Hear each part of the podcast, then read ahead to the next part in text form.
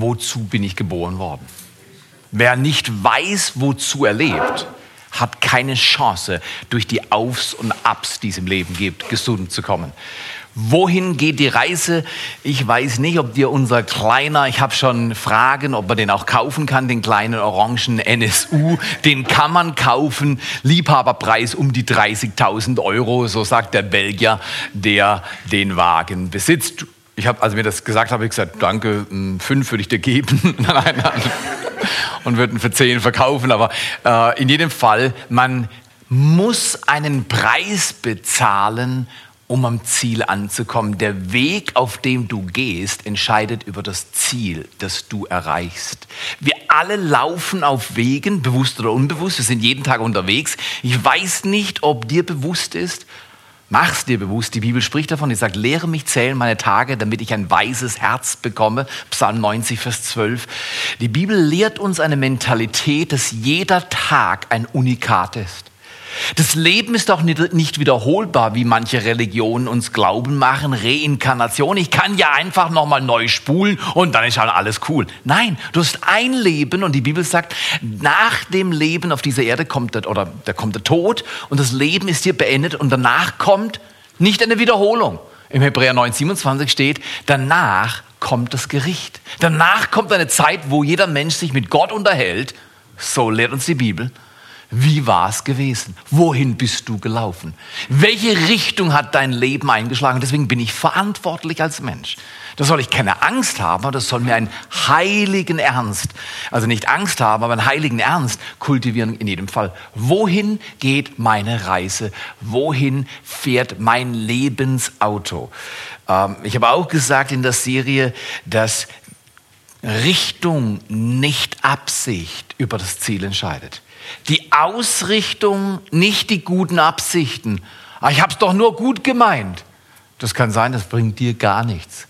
Wenn ich dich abholen will, um dich zur Pizza einzuladen und, äh, und äh, ich habe das wirklich vor, aber dann kommt er vorbei und er nimmt mich zum Spiel beim SC und dann vergesse ich meine Einladung, die ich ausgesprochen habe und, und ich gehe einfach mit ihm zum Fußballspiel. Und dann die folgende Woche sehe ich dich irgendwo zufällig und du schaust mich ganz betreten noch an und dann denke ich so, was ist das für ein Typ? Und dann sage ich, warum schaust du so komisch? Und sagst du, du hast mich versetzt. Letzten Sonntag habe ich auf dich gewartet, letzten Samstag. Du bist nicht gekommen. Du hast mich doch eingeladen. Du wolltest mich einladen zum Essen. Und dann sage ich, wow, aber ich habe es nicht gemeint. Ich, ich habe es nicht so gemeint. Davon kannst du gar nichts kaufen. Kommt keine Pizza auf den Tisch. Richtig oder falsch? So ist das. Gute Absichten sind manches Mal eine Form von Selbstbetrug. Ja, ich habe mich ja bemüht. Gute Absichten sind in der Bibel nicht hoch im Kurs. In der Bibel steht ein Wort im Kurs, das wir heute ein wenig näher anschauen wollen. Und ich werde euch von einem Mann erzählen, der, mh, mm, er ist bekannt, hat drei Bücher geschrieben, erstaunliche Bücher. Und äh, das erste Buch ist das Buch der Sprüche. Wir reden heute über Salomon wieder. Und das Buch der Sprüche ist so aufgeteilt, dass du jeden Tag ein Kapitel in den Sprüchen lesen kannst. Mach das mal. Wenn du willst, ich fange das morgen wieder an, nebenher, äh, lese auch noch andere Sachen, aber ich lese das morgen und dann im Lauf, wir treffen uns ja im Laufe des Oktobers noch mit den Männern als Kleingruppe, die Frauen ja auch. Unterhalten wir uns mal. Wer hat den Sprüchen gelesen? Was ist euch aufgefallen? Grandioses Buch. 31 Kapitel für 31 Tage. Wenn es halt dann mal ähm, nur 30 Tage hat, dann muss halt zwei Kapitel lesen. Okay, das war äh, ein Zusatz. In jedem Fall, er hat Salomon geschrieben und dann hat er ein zweites Buch geschrieben. Das war das Buch Prediger. Und zu diesem Buch kann ich gleich sagen, lies es erst, wenn du 40 bist oder älter. Ja, weißt du wieso? Ich lese es mal vorher. Dann denkst du, der Junge ist total pessimistisch gewesen. Der ist total negativ. Der ist ja nicht zu glauben. Der ist total negativ gewesen. Dann bist du mal 40 und darüber, du liest nochmal Prediger, sagst, das ist genau wie ich mich fühle. genau, morgen stehe ich auf, mir die Knochen weh. Oder die, die, die Wiederholung im Leben, das, das, das ist doch zum Fortlaufen, nicht die Krise. Warum können die Leute nicht schlau werden? Und plötzlich siehst du die Dinge etwas anders. Es ist nicht nur mit negativ, sondern da ist ein gewisses Maß an Realismus drin. Ja? Alles hat seine Zeit. Und wir sagen, nein, nein, ich will nur die Zeit, die andere Zeit will ich nicht. Aber du wirst im Laufe der Jahre, wenn du deine Jahre addierst und hinzufügst, sehen, dass es Zeiten gibt, die uns allen manchmal nicht angenehm sind. Und die Kunst, mit solchen zu leben und richtig umzugehen, quo vadis zu halten, in die richtige Richtung zu gehen, das bestimmt über die Kunst des Lebens und ob dein Leben ins Ziel kommt. Erstes Buch Sprüche, zweites Buch äh, Prediger, erst nach 40. Drittes Buch, erst wenn du geheiratet hast das hohe Buch der, äh, das äh, hohe Lied der Liebe. Ja, also äh, früher gab es ja kein Internet zur Zeit von Salomon und als er das Buch dann geschrieben hat, sind die 14-Jährigen nachts in den Tempel gegangen, haben das Alte Testament aufgemacht und haben das hohe Lied der Liebe gelesen, als Stimulation. Okay, ja, klar. Aber erst, wenn du verheiratet bist, okay. Nein, nein. Oder wenn du denkst, die Bibel ist langweilig, dann kannst du auch ins hohe Lied der Liebe reingehen. Aber äh, Salomo war ein außergewöhnlicher Mann, viel Weisheit und ähm, be außergewöhnlich begabt. Und ich erkläre dir, warum. Wie kommt das zustande? Er war vielleicht Operatins und sein Vater gestorben, König David, bekannter König, großer Mann, hat Gott grandios gedient. Gestorben, wirst du vielleicht mit 18 ähm, äh, oder 19, wirst du König. Hast ein ganzes Volk, das du leiten musst, eine riesen Überforderung. Weißt, wir mögen bei unseren Regierenden ein bisschen schimpfen oder manchmal denken, die sind nicht so gut. Aber geh du mal hin und wechsel mit Frau Angela Merkel morgen den Job und erfüll ihr Portfolio übermorgen. Dann wirst du merken, also irgendwas hat sie drauf. Oder wer immer dann gewählt wird, nächstes Jahr. Gar nicht so einfach. In jedem Fall, Salomo hat richtig viel Druck, hat eine Begegnung mit Gott nachts im Traum, offenbart sich Gott und fragt ihn Fragen. Gott liebt es, Fragen zu stellen. Und er fragt ihn, hey, soll ich dir ein langes Leben schenken? Oder soll ich dir viel Geld geben? Oder soll ich deine Feinde auslöschen? Das war auch übrigens üblich. Wenn du König geworden warst, war dein Ziel, deine eventuellen potenziellen Widersacher vorsorglich umzubringen. Weil wenn sie platt sind, können sie dir schon keinen Ärger machen.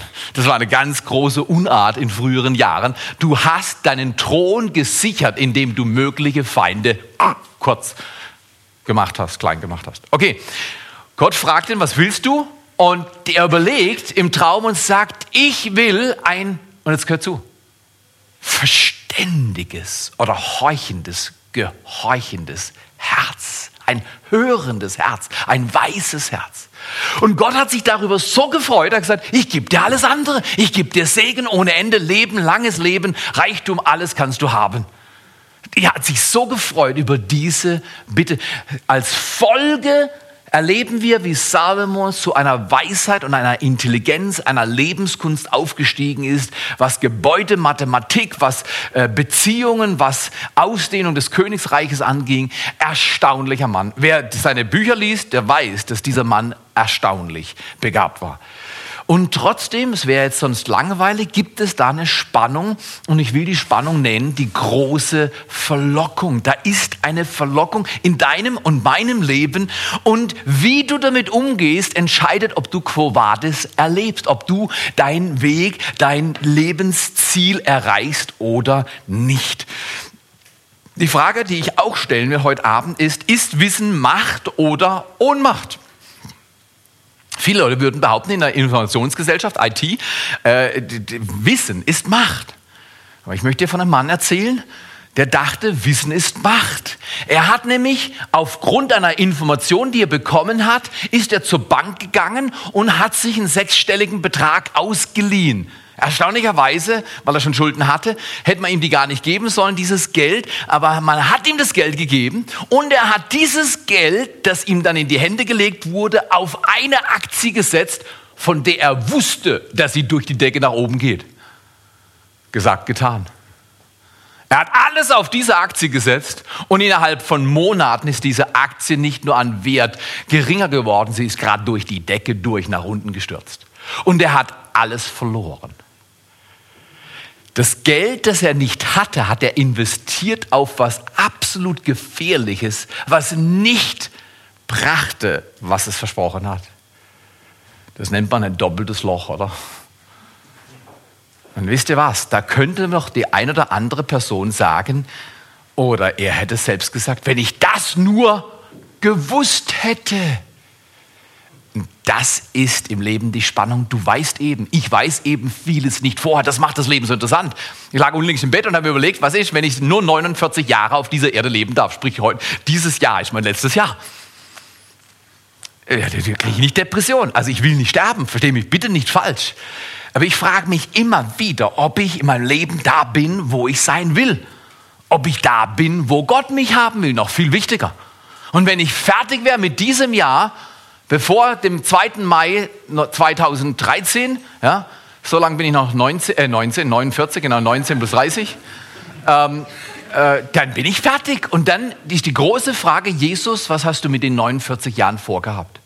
Nicht waren die 49 Jahre leicht, waren sie immer easy, waren sie äh, von allen möglichen schönen Umgebungen und Erfahrungen, sondern das Ziel meines Lebens, habe ich das Ziel meines Lebens erreicht, lebe ich richtig vor dir, mein Gott. Okay, weil was soll das, wenn ich sage, wenn ich das vorgewusst hätte, weißt, ich bin 49, Gott sagt, Theo, heute fordere ich dein Leben zurück, bist du parat? Und ich sage, na, wenn ich das gewusst hätte, dass ich heute mein Leben abgeben soll, dann hätte ich aber die letzten Jahre anders gelebt. Das wäre traurig. Das wäre traurig. Kannst du heute Adjustments machen, heute Änderungen vornehmen. Genau, siehst du, da klingelt der Wecker und das ist eine Ermutigung. Wenn ich das nur vorher äh, gewusst hätte. Salomon und der Typ, der einen sechsstelligen Betrag auf eine Aktie setzte, die nachher sich als nicht und nichtig erwiesen hat, haben einer Verlockung nicht widerstanden. Bei Salomon erzähle ich es dir im Lauf der äh, Predigt noch. In jedem Fall die Spannung, dass wir alle eine große Verlockung haben, die eine oder andere Verlockung in unserem Leben, die ist da. Find heraus, welche Verlockung es für dich gibt und nimm dir einen Bibelvers vor, von dem ich denke, dass er absolut, obwohl er sehr bekannt ist, unterschätzt wird. Ich habe ihn vor Jahren auswendig gelernt. Immer wieder, während ich im Wald laufe, bekenne ich, spreche ich Bibelverse aus. Ich ermutige dich für diese Praxis. Wenn du im Auto bist, wenn du irgendwo arbeitest und du bist allein, spreche Gottes Wort aus. Äh, bete und sag Gott, das ist, was dein Wort sagt. Ich will es haben. Ich will, dass dein Reich kommt in meine Ehe, in meine Beziehung, in meinem Arbeitsplatz und so weiter. In dem Fall so stiefel ich durch den Wald und es hat eine grandiose Auswirkung in meinem Leben, dieses Wort Gottes zu beten und äh, darüber nachzusinnen. Aber äh, die richtige Entscheidung, könnte man sagen, die richtige Information ist zentral für die richtige Entscheidung. Ja? Also der Mann hat diese Info gekriegt über die Aktie und dann hat er gesagt, oh ja, das ist gut, ich mache das. Ist das richtig oder ist das falsch? Das kommt drauf an. Im Fall dieses Mannes war es, Wissen war Ohnmacht, das war minderwertiges Wissen. Und es hat sich als Ohnmacht rausgestellt, oder? Ihr könnt euch an meine Skistory erinnern, oder? Äh, wo ich eine, eine gesperrte Piste runter bin und dann zusätzlich noch in die äh, äh, lawinengefährdete Zone nach einem starken Schneefall. Aber es war jetzt blauer Himmel, oder? Und so lassen wir uns manchmal vom blauen Himmel unseres Lebens täuschen. Es sieht alles gut aus. Und wir gehen verschneite Abhänge runter, die vollkommen lawinengefährdet sind. Äh, keine Lawine ausgelöst, aber katastrophal gestürzt minutenlang gekämpft mit Atemnot, bis ich mich wieder rausgewurstelt hatte. Und an dem Tag habe ich gelernt, wenn dir ein Pistenwart sagt, Finger weg von der Piste, fahren Sie nicht runter, tu es nicht. Weil es könnte dein Leben verlängern, wenn du zuhörst, was andere dir sagen. Der Kluge sieht Gefahr kommen. Im Voraus erkennt er Unglück und verbirgt sich man könnte sagen, bei Gott verbirgt er sich. Und die Unverständigen laufen weiter und leiden Schaden. Was ist ein Unverständiger? Jemand, der nicht schlau ist? Nee, nee, jemand, der nicht konsequent ist. Und da sind wir natürlich alle dabei. Wer, wer, wer, kämpft mit Konsequenz Woche für Woche, oder? Also ich immer wieder. Immer wieder kämpfe ich mit Konsequenz. Das heißt, ich habe Wissen, das mir verfügbar ist und ich habe eine Verlockung, mich entsprechend anders zu verhalten. Mein Wissen zu widerlegen durch mein Verhalten. Und schau mal hier, Kirche ist nicht dazu, dass wir ein schlechtes Gewissen formulieren und uns gegenseitig bedrängen, sondern Kirche ist dazu da, mit dieser Spannung richtig umgehen zu lernen. Gott zu dienen mit Kraft und Weisheit und Erfolg und am Ende des Lebens nicht zu bedauern, sondern Begeisterung zu haben. Das ist, die, das ist die Frage, wie kriegt man so einen Lebensstil hin? Wie kriege ich so einen Lebensstil hin, dass mein Leben nachher nicht rauslässt, hätte ich das nur vorher gewusst, Gott. Und dann vielen Menschen mit Gott sagen, weißt du was, du Schätzlein, du hast es vorher gewusst. Aber du wolltest nichts davon hören. Es war dir zu unangenehm, dich zu disziplinieren, dein Leben zu ordnen und auf andere Leute äh, zu hören. Ich habe in den Kleingru äh, Kleingruppenleiter-Mail heute reingeschrieben, auf einer Skala von 0 bis 10, wie leicht fällt es dir, Rat von anderen anzunehmen? Besprecht das mal diese Woche.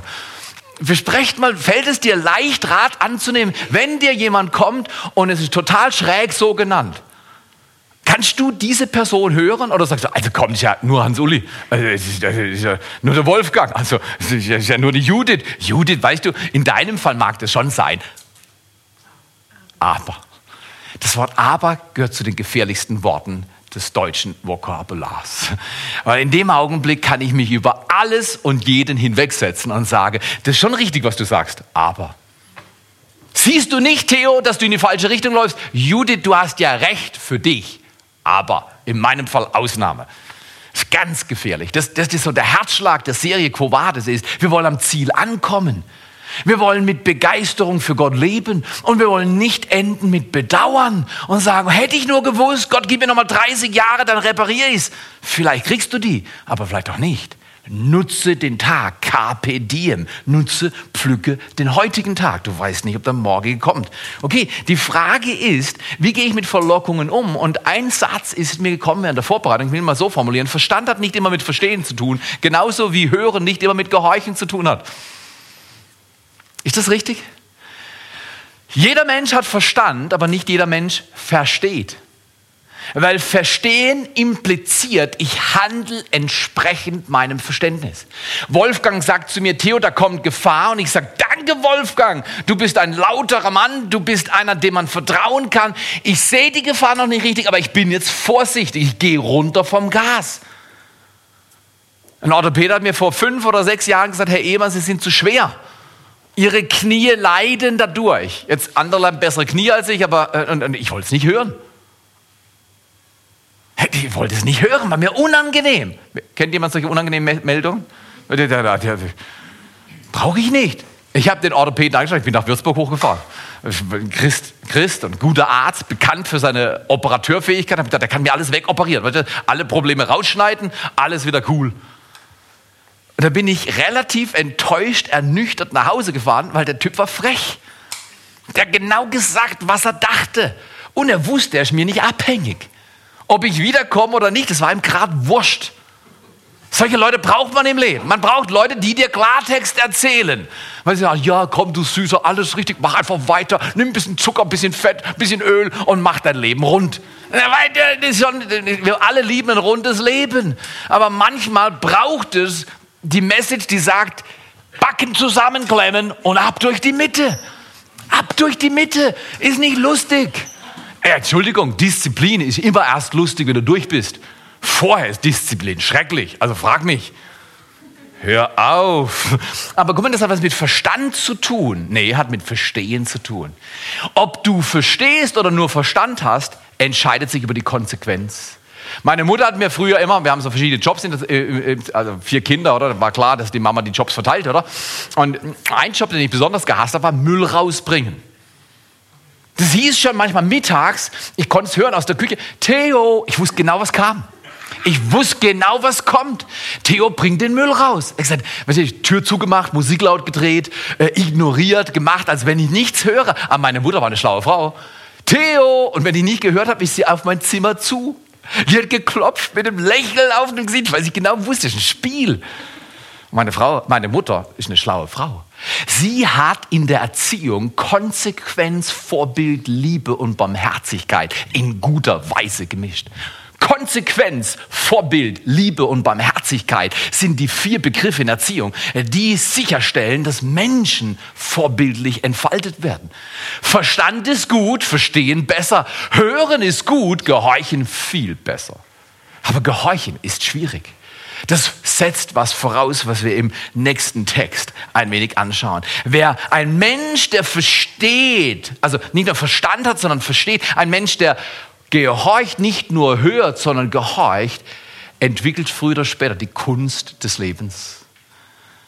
Es gibt Menschen und ich suche sie und ich bin begeistert über solche Menschen und schaue ihnen zu und frage ihnen oder ich frage sie verschiedenste Fragen. Wenn ich sehe, jemand hat die Kunst des Lebens drauf, dann sage ich, erzähl mir, ich möchte es hören. Erzähl mir, wie machst du das? Wie machst du es Tag ein, Tag aus? Wie lebst du dein Leben? Und dann hocke ich mich hin und höre zu oder schreibe mit und sage, ich will lernen, was er, was sie macht. Stark, oder? Wie geht man den richtigen Weg? Ich möchte euch einen Vers in besonderer Weise und dann noch zwei als Bonusverse heute hinten rein und zusätzlich anvertrauen. Aber ein Vers halte ich für absolut hilfreich. Sprüche 3, Vers 5. Salomon, wahrscheinlich auf dem, auf dem Zenit seiner Entwicklung, schreibt das Buch der Sprüche und er sagt, vertraue auf den Herrn mit deinem ganzen Herzen und stütze dich nicht auf deinen Verstand. Eigentlich eine Frechheit. Salomon sagt, dein Verstand ist schon cool, aber er hilft nicht sehr. Er sagt, vertraue auf den Herrn mit deinem ganzen Herzen. Ich weiß nicht, ob dir das Wort Vertrauen, wer kann das Wort Vertrauen mal so aus dem Stegreif relativ schnell mir erklären? Glaube ist leichter, aber Vertrauen ist komplexer. Ja, Okay, du stützt dich auf, auf die Zuverlässigkeit eines Objektes. Du stützt dich ganz drauf. Das ist sehr gut. Du hast in meine Unterlagen geschaut. Okay, was sonst noch? Äh, Vertrauen? Äh, ja, Wahnsinn. Äh, das stimmt. Ich habe jetzt haben wir gleich zwei Sachen gelernt. Der Tee hat nur eine Predigt, der wiederholt sich ständig. Immer den gleichen Lava. Okay, sehr gut, das ist okay. Du musst ja den gleichen Lava immer wieder neu aufziehen, sonst äh, ist es schwierig. Aber okay, sich auf die Zuverlässigkeit einer Person oder Sache ganz verlassen. Was noch? Ja, da hinten war eine Wortmeldung. Ah, nee. Aua hat sie gesagt. Genau, Vertrauen tut manchmal ein bisschen weh. Ich werde euch erklären, warum Vertrauen manchmal schmerzlich ist. Wer will noch sagen, was ist Vertrauen? Ist riesig, oder? Ich werde euch auch nicht ein Wort anbieten, das es ganz erwischt, aber ich werde ein Bild versuchen zu malen, das uns eine Perspektive gibt. Was ist Vertrauen und wie können wir es umsetzen? Wer will noch hinzufügen, was ist Vertrauen? Ganz laut? Zuversicht, in Vertrauen ist so eine inspirative, hoffnungsvolle Zuversicht. Noch nach. Aha, wow, es hört sich gefährlich an, vom Kopf her hört sich gefährlich, sicher ohne prüfen, man muss doch prüfen. Die Bibel sagt, prüft alles, das Gute behalte. Aber sicher sein, ohne zu prüfen, was meint sie? Ich sage euch, was sie meint. Du bist so sicher mit Gott, dass du ihn nicht kontrollierst. Jo, als ehemaliger Control Freak, ich weiß ein bisschen, wovon ich spreche. Immer sorgen, kontrollieren, hinterherlaufen, vorne raus. Wie läuft's? Kann ich einfach tun, was Gott sagt? Hat er recht? Weiß er besser? Nicht. Also bei Gott brauche ich nicht überprüfen. Menschen, vorsichtig, manchmal muss man sehr vorsichtig sein. Bei Stühlen vorsichtig, manchmal muss man sehr vorsichtig sein. So ist es. Du weißt ja nie, worauf du dich setzt. Auf die Zuverlässigkeit einer Person oder Sache sich vollkommen stützen. Okay, ich gebe mal einen provokanten Satz. Der Verstand ist zu viel Nütze, aber keine gute Stütze. So ist es. Der Verstand ist zu viel Nütze, aber keine gute Stütze. Das heißt, wenn du dich auf deinen Verstand stützt, dich auf diesen Verstand lehnst, dann wirst du einbrechen. Du wirst unweigerlich einbrechen. Ich möchte euch einladen, ähm, diesen Gedanken aus Sprüche auswendig zu lernen. Vertraue auf den Herrn mit deinem ganzen Herzen. Stütze dich nicht auf deinen Verstand. Auf allen deinen Wegen erkenne nur ihn Oh, für postmoderne Leute ist es total schwierig, nur ihn erkennen. Und wie macht man das? Ja, du kündigst deine Arbeit und dann setzt dich auf den Stuhl oder verlass dich auf den Stuhl und dann sag ich erkenne ihn, ich erkenne ihn, ich erkenne ihn, ich erkenne ihn, ich erkenne ihn, den ganzen Tag, ich erkenne ihn, ich erkenne ihn, ich erkenne ihn, ich erkenne nur ihn, nur ihn, ich erkenne ihn, ich erkenne ihn, ich erkenne ihn. Du darfst nicht mal essen, ihn nur erkennen, ihn nur erkennen. Du wirst bald vor lauter Erkenntnis sterben. So ist es. Wer nichts ist, der wird früher oder später sterben. Heißt, ihn erkennen auf all deinen Wegen religiös abgedriftet sein? Nein. Religiös abgedriftet sein ist Zwanghaftigkeit und davon spricht die Bibel überhaupt nicht. Auf allen deinen Wegen ihn erkennen, nämlich dann ebnet er deine Pfade, eine fantastische Weisung. Du bist in Herausforderung und er sagt, ich helfe dir, es kommt gut. Was ist die Bedingung auf allen Wegen erkennen? Das Hebräische ist ganz deutlich. Der Begriff erkennen ist ein beziehungsorientierter Begriff. Das heißt, Mann, und das ist meine Definition für heute Abend, was ist Vertrauen? Vertrauen ist Hängen an Gott. Hänge dich an ihn Heute Morgen bin ich am Pfeiler in Segeten oben gehangen, die ganze Zeit. Die Leute haben mich angeschaut und gesagt, Theo, du siehst lächerlich aus. Ich habe gesagt, genau deswegen mache ich's.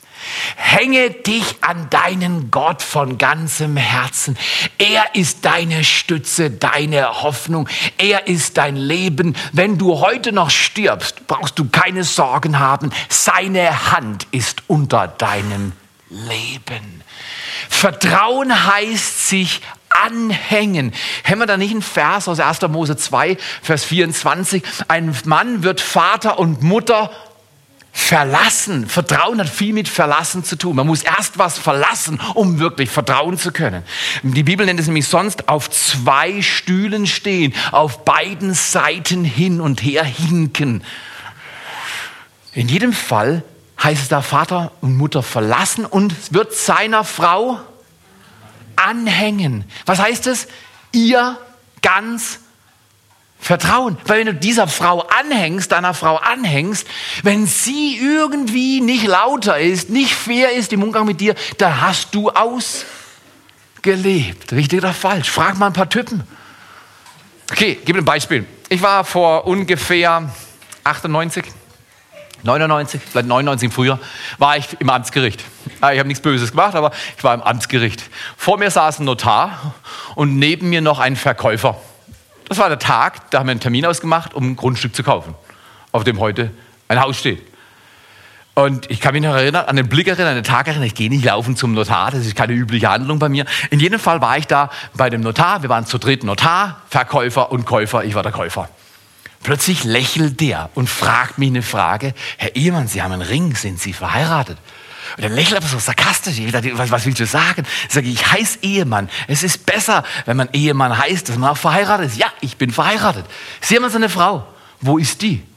Ja, die ist zu Hause. Die wollte nicht kommen, weil sie sagt, das kannst du alleine machen. Lächelt er noch sarkastischer.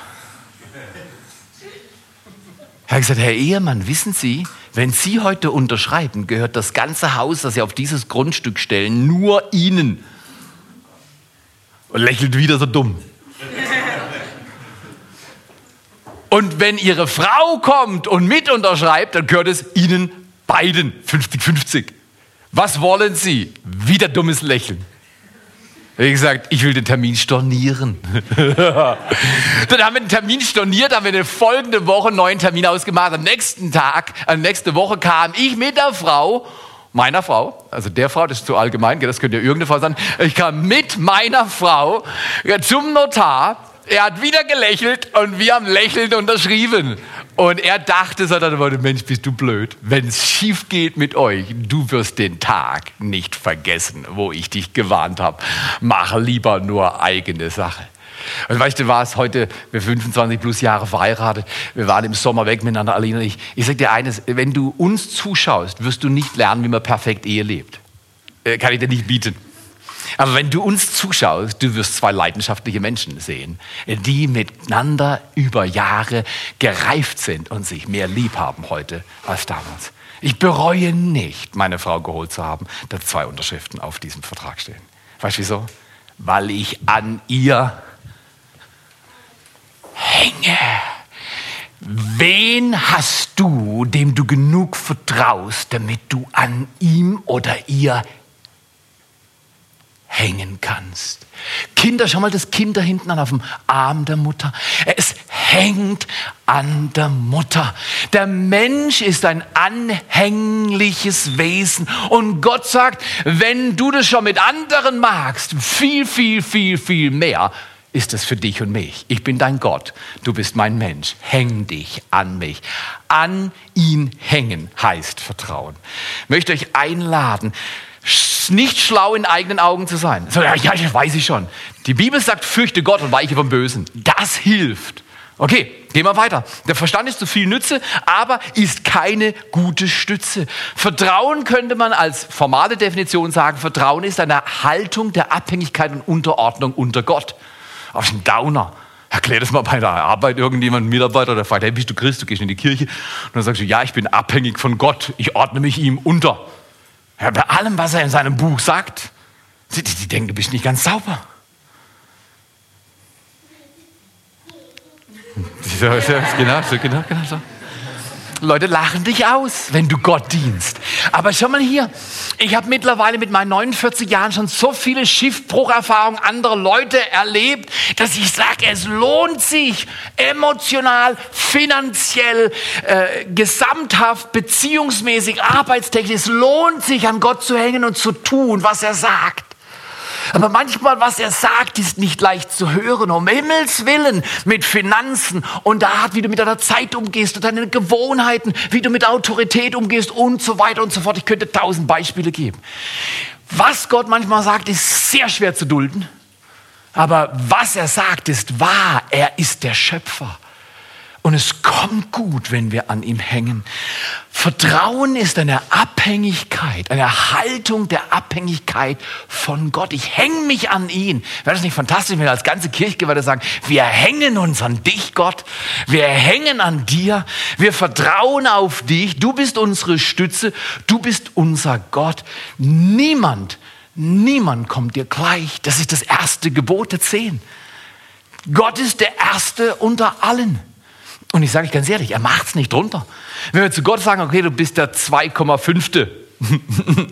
Und Gott sagt, nee, nee, bin ich nicht geeignet. Ich bin nie der 2,5.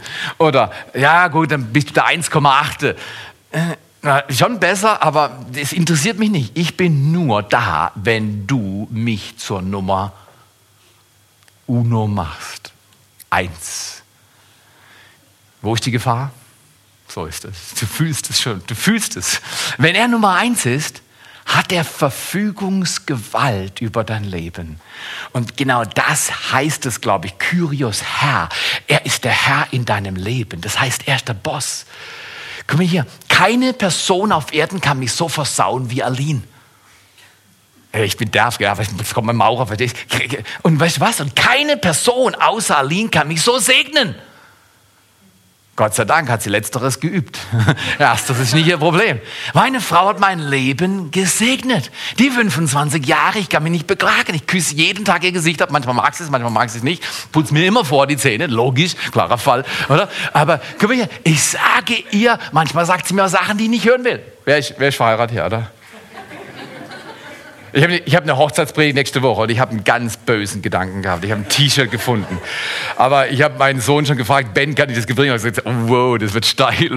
Ich habe manchmal ganz komische Gedanken, aber das passt voll in unsere Kultur. Du könntest dann 100 oder 200 Leute von außen einladen. Wir würden genau wissen, was äh, gespielt wird.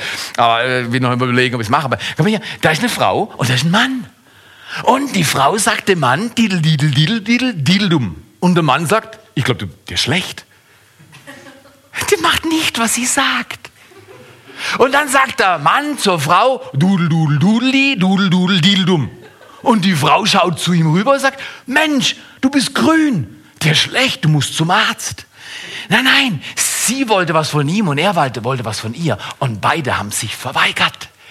Der Schlüssel für Ehe, Beziehung, Arbeit, der Schlüssel für deine Beziehung zu Gott ist nicht verstehen.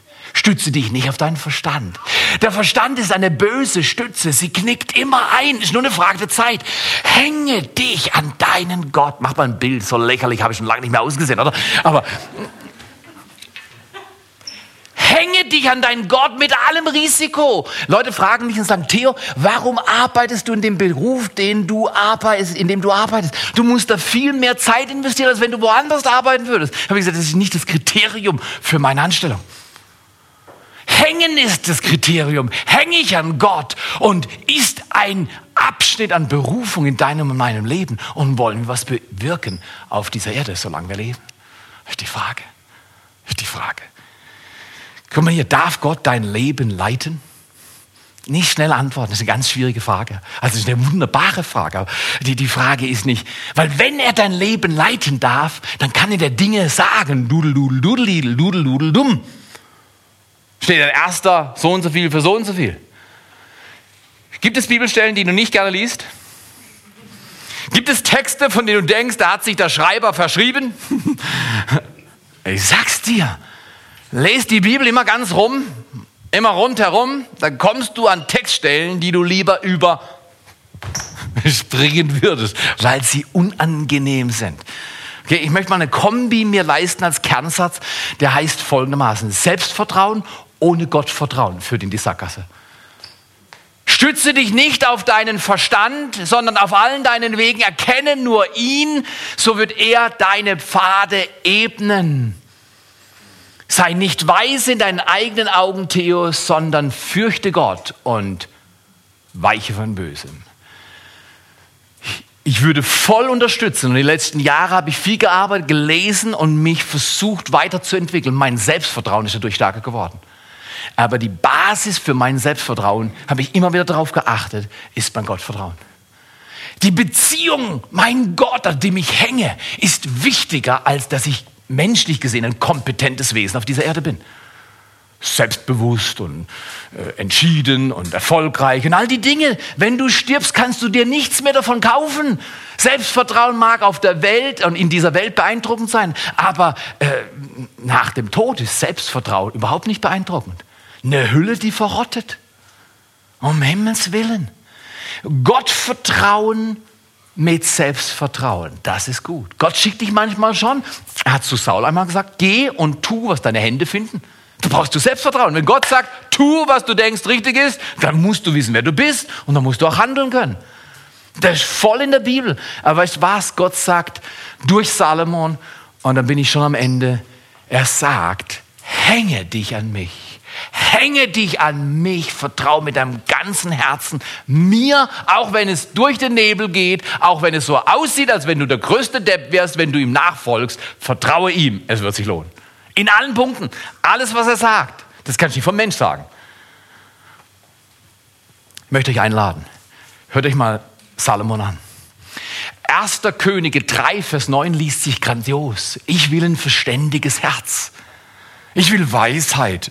Ich will wissen, was richtig ist. Ich will Unterscheidung. Hört sich wunderbar an. Gott hat sich gefreut. Und weißt du was? Deine Tage sind viele. Es nützt nicht, wenn du gut anfängst. Mein Ziel ist, also gut anfangen, darüber kann man unterschiedlicher Meinung sein bei mir, aber äh, in jedem Fall, ich will gut weitermachen. Ich will vor allem gut enden. Am Ende meiner Tage, wenn ich länger lebe als meine Frau, ähm, dann schaut sie mir irgendwann in die Augen und ich verabschiede sie von dieser Erde. Und wenn ich äh, eben, äh, genau, wenn ich sterben muss, dann schaue ich sie an und sage, Schatz, ich, ich, ich, ich gehe jetzt.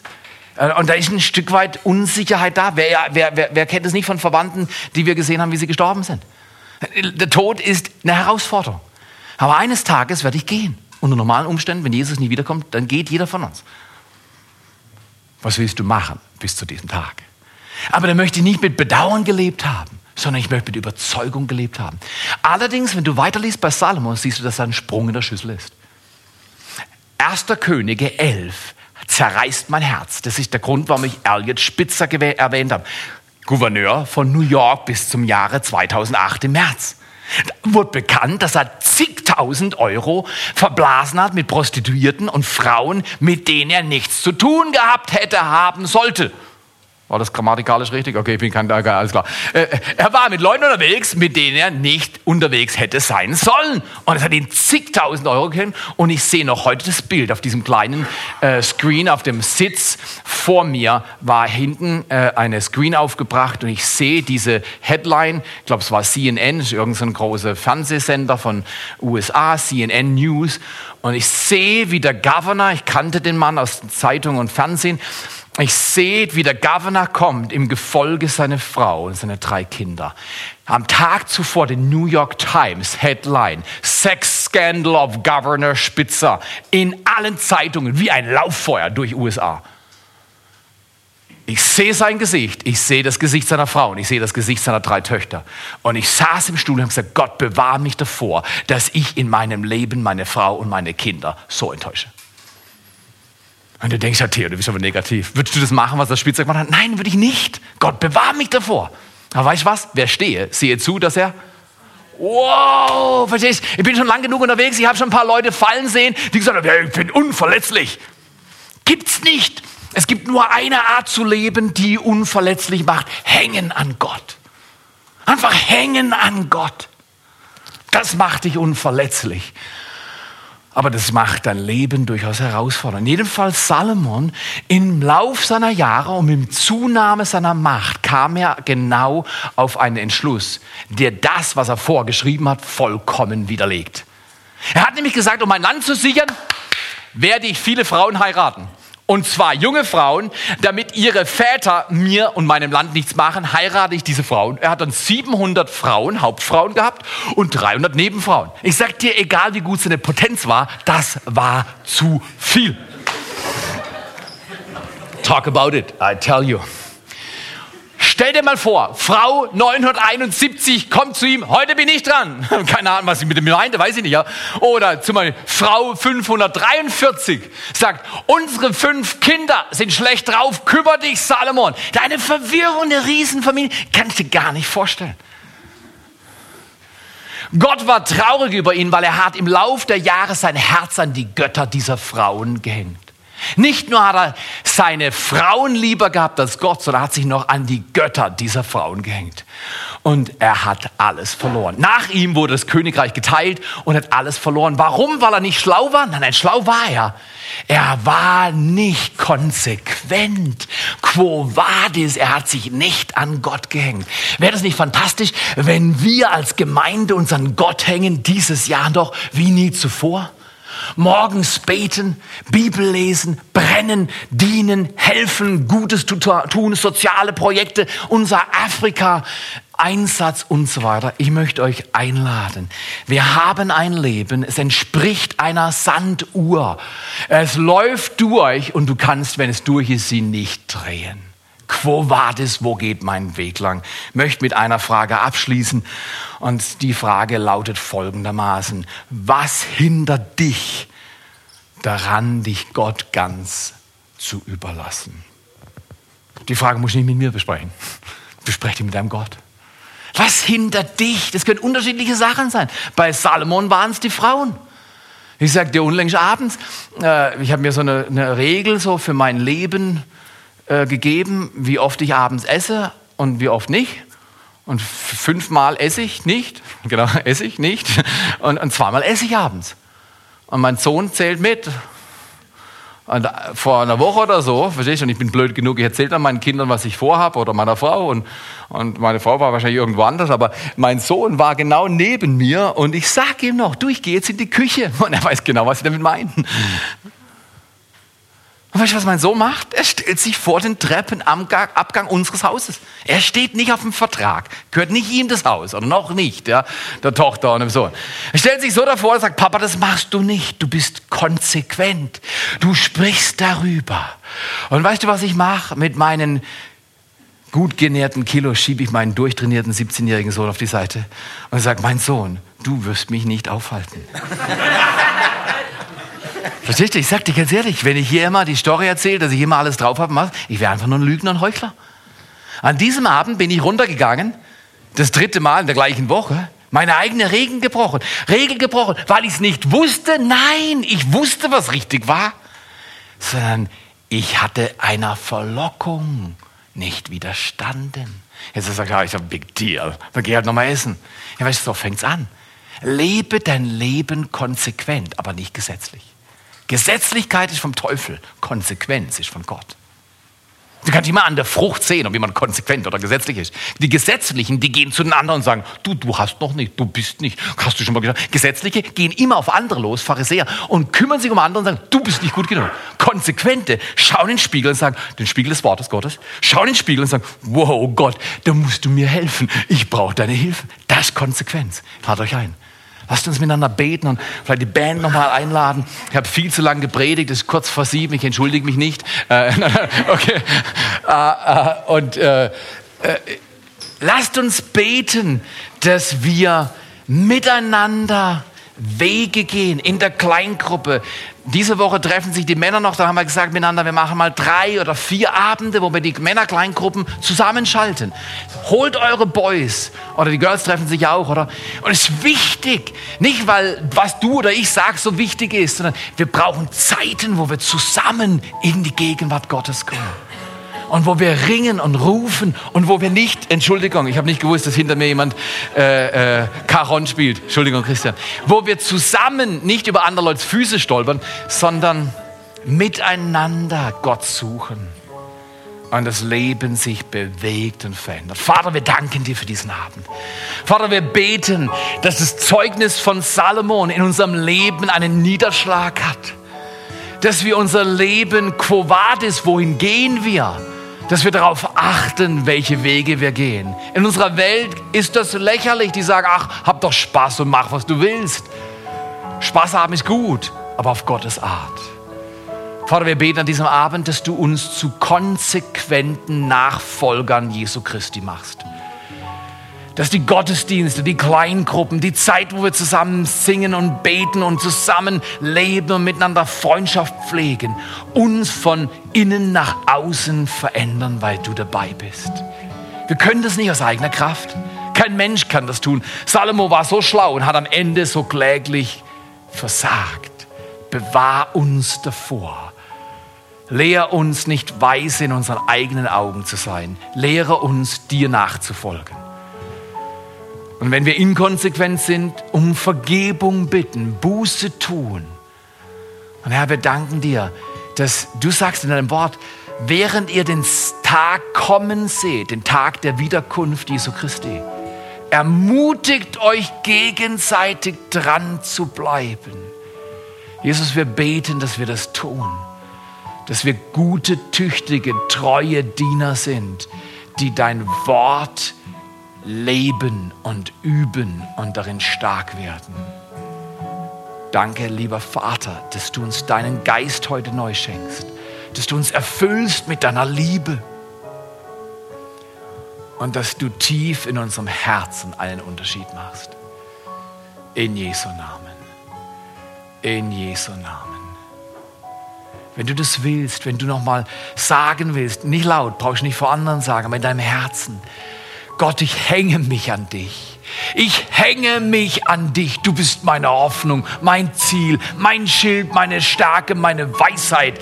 Ich hänge mich an dich. Ich hänge mich nicht an Geld, ich hänge mich nicht an Zeit, ich hänge mich nicht an Macht, ich hänge mich nicht an meine Absichten und Meinungen. Ich hänge, ich halte mich, ich stütze mich bei dir. Dann sag ihm das. Sage ihm, ja Vater Du darfst mein Leben führen. Ich will dir vertrauen. Wie keinem Mensch vertraut werden kann, kannst du deinem Gott und Schöpfer vertrauen. Kann ich ihm vertrauen. Danke, Vater. Segne uns, bewege uns, berühre uns, dass in dieser Region Menschen dich kennenlernen und Menschen mit Begeisterung dir nachfolgen alle Tage ihres Lebens. Dafür geben wir dir alle Ehre in Jesu Namen. Amen.